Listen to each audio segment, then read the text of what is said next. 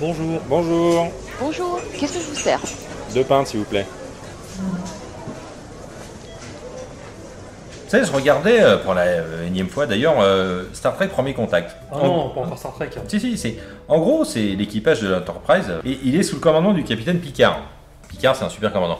Et en gros, il fuit les Borg qui euh, retombent dans le passé. Et suite à divers événements, ils sont témoins du premier contact entre les humains et une race extraterrestre, euh, des Vulcains. Et je te passe les détails du film qui, soit dit en Merci, passant, passe les détails. non, non, non, il- c'est un très très bon film. Et en gros, tout se passe bien euh, dans un esprit pacifique. euh, Ce premier contact est formidable. Et j'espère de mon vivant être témoin d'un premier contact de ce niveau avec une espèce extraterrestre. Mais malheureusement, j'en doute. Parce que, comme le décrivent beaucoup d'œuvres de science-fiction, le premier contact pourrait être surtout dégénéré en baston général. Alors, je suis pas d'accord avec toi. Excusez-moi, mais je peux pas vous laisser dire des conneries pareilles. Euh, pardon Pardon Ça va me faire bientôt 6 mois que je me coltine vos élucubrations, mais là, ça va vraiment trop loin. C'est pas du tout ça le scénario de Star Trek First Contact. Oh non, c'est un hit tracker ce radin. First Contact, ce sont les Borg qui décident d'annihiler la Fédération des planètes en retournant dans le passé pour empêcher l'humanité d'établir ce premier contact avec les Vulcains. Picard et son équipage décident donc de les suivre dans le temps afin de s'assurer que cette étape clé de l'humanité aura bien lieu. Oui, alors, je comprends euh, vaguement, hein, même si je ne sais pas qui vous êtes, le pointillisme sur le scénario, mais si je peux même plus expliquer, en prenant quelques libertés pour un novice, euh, pour parler de film Star Trek, là tout fout le camp. Non, Hein. mais il n'y a pas de liberté là, vous n'avez pas compris le film. C'est- On plaisante pas avec Star Trek, il y a des gens qui en sont morts. Non, mais là, euh, Non mais arrêtez les gars, c'est Star Trek, on s'en fout. Et surtout, on voit qu'une fois de plus, Star Trek a tout faux quoi. Le premier contact sera pas du tout, du tout pacifique. Il sera sûrement hyper sanglant. Babylon 5, non, non, bah non, qui est une vraie série intéressante, C'est vrai. non, non. a été, ah, merci, a été assez réaliste sur ce Vous sujet. allez sortir, monsieur, parce que là, non. Lorsque les humains rencontrent pour la première fois la race hyper avancée des Minbari, c'est des sortes de vulcains, En ces mieux. derniers, En moins mieux. en mieux, ces derniers en signe de respect ouvrent les sabords de leur vaisseau. Les humains prennent ça pour un signe d'agression et détruisent comme des gros bourrins le vaisseau Minbari. Ça déclenche une guerre qui mènera l'humanité au bord de l'annihilation.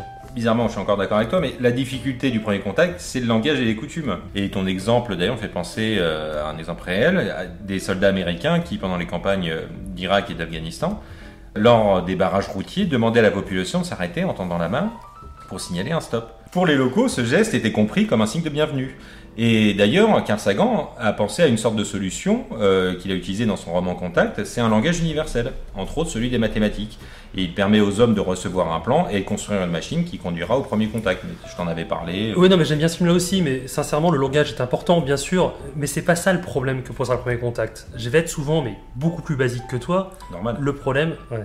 le problème, ce sera la gueule des extraterrestres. C'est facile de vouloir échanger et faire des trucs avec des extraterrestres féminines à big boobs, comme dans Cosmos 99 ou dans V. Mais t'aurais envie d'aller tailler le bout de gras avec un arachnide de Starship Troopers, de comprendre le vermin de Starcraft, ou même de parler avec les kaijus de l'excellent Pacific Rim Bah non, leur apparence physique exclut quasiment automatiquement tout contact. Euh, L'excellent passé. Moi je pense que le premier contact se passera de manière pacifique. En même temps, on vous a rien demandé. Hein. C'est pas grave, moi je me continue. La, la maîtrise technologique pour voyager dans l'espace nécessitera un apprentissage civique qui forcera, de toute façon, l'évolution du débat, de la violence, vers une coopération. Par exemple, les Vulcains de Star Trek étaient une civilisation violente avant de devenir les êtres sous Valium que nous connaissons. Tu peux dire chiant, hein. Non, non, ils sont très bien. Non, Pour parvenir aux étoiles, une race doit découvrir la coopération et mettre en place des mécanismes menant au compromis et à la discussion.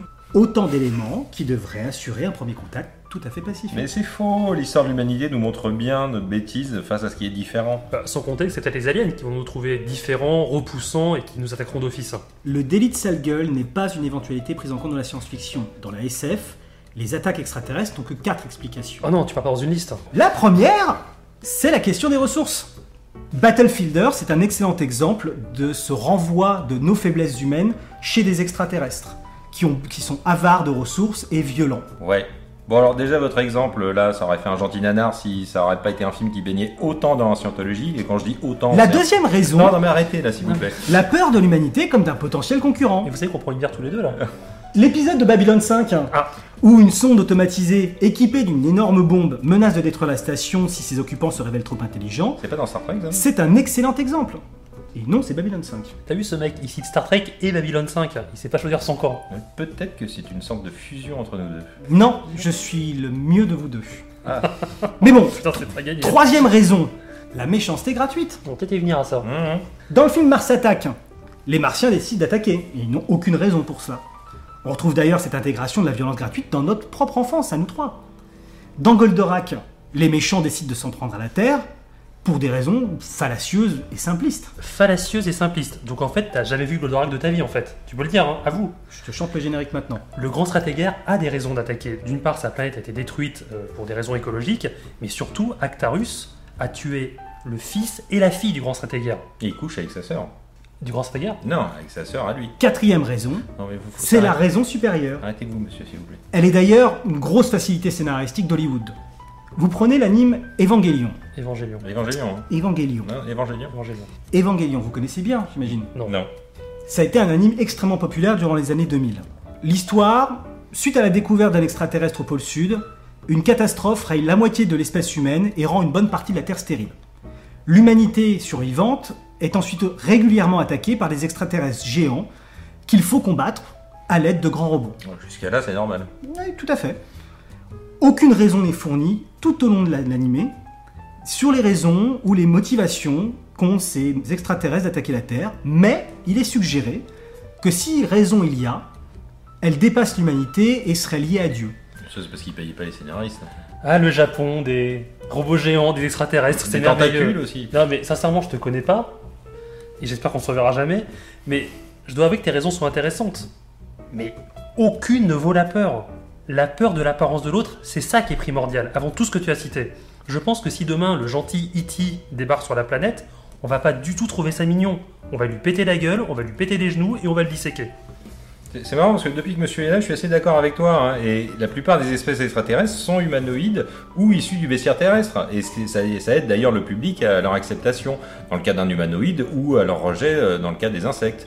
Et sinon, pour un premier contact, il y a autre chose qui peut arriver. C'est, au lieu de rencontrer des êtres organiques, c'est plutôt d'avoir des drones ou des unités robotiques. D'ailleurs, dans le film Star Trek 4, hein, Retour sur Terre, Ah non, pas encore Star Trek. si, si, parce que c'est intéressant, c'est que là, on voit il- Baby Johnson qui a tout pris sur Star Trek. Une sonde extraterrestre arrive sur Terre Ça et. fera re- mal. Hein Ça me ferait mal. non, non, non, c'est vrai. Et elle requiert, euh, cette sonde euh, requiert la présence de baleines à bosse euh, sous peine de détruire le monde. Ce qui force euh, l'Enterprise, tu sais, le grand vaisseau dont je te parlais tout à l'heure, à aller dans le passé pour les ramener. C'est complètement débile, non Détruire la Terre parce qu'une espèce est absente Ouais, C'est des baleines à bosse. Ça revient à ma quatrième raison, Non, mais arrêtez, monsieur. celle où l'attaque est due à quelque chose et une raison qui dépasse l'humanité. Autre possibilité, j'ai envie de vous écouter. hein. Le premier contact est incompréhensible pour nos simples esprits humains. Tu prends le roman euh, de Solaris de Stanislas Lem, où les humains sont face à une planète océan qui cherche à communiquer avec eux en leur envoyant des images mentales de personnes disparues, ce qui pousse l'équipage à la folie et euh, généralement à se suicider. Je serais pas surpris que ce euh, système soit assez proche de la réalité. Vous êtes tous les deux extrêmement pessimistes. Au contraire, il est fort possible que les extraterrestres se montrent avenants et curieux. On Pas va rien comme acheter. toi en fait.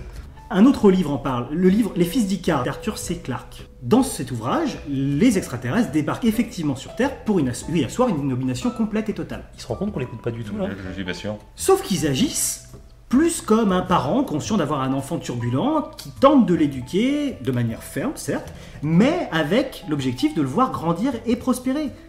Parmi bah, les premières choses mises en place, on trouve par exemple l'interdiction formelle de blesser les animaux. Les végétariens, bon, ok, ils ont gagné cette première bataille. Des végétariens partout, une victoire. Ouais, enfin, du coup, là, ce dont vous parlez, là, ça devient un, un système assez coercitif, hein, parce que euh, malheureusement, euh, agir comme une charogne avec son voisin, ça reste une liberté, hein, même si je vous l'accorde, c'est pas ce que j'entends par liberté. Hein. Vous êtes encore trop pessimiste. Si nos amis venus d'ailleurs sont la moitié de ce que j'espère, ils viendront nous voir avec des gâteaux et des tas de bonnes idées. Vous, vous êtes venu d'ailleurs, mais vous n'êtes pas vraiment un ami. Hein. Peut-être auront-ils aussi la courtoisie de venir papoter avec nous dans des rades, comme je le fais maintenant. Hmm. En attendant, arrêtez de dire des conneries et offrez-moi un café. Est-ce qu'il sert des cafés ici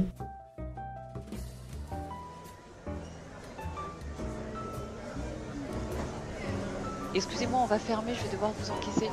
C'est pour lui.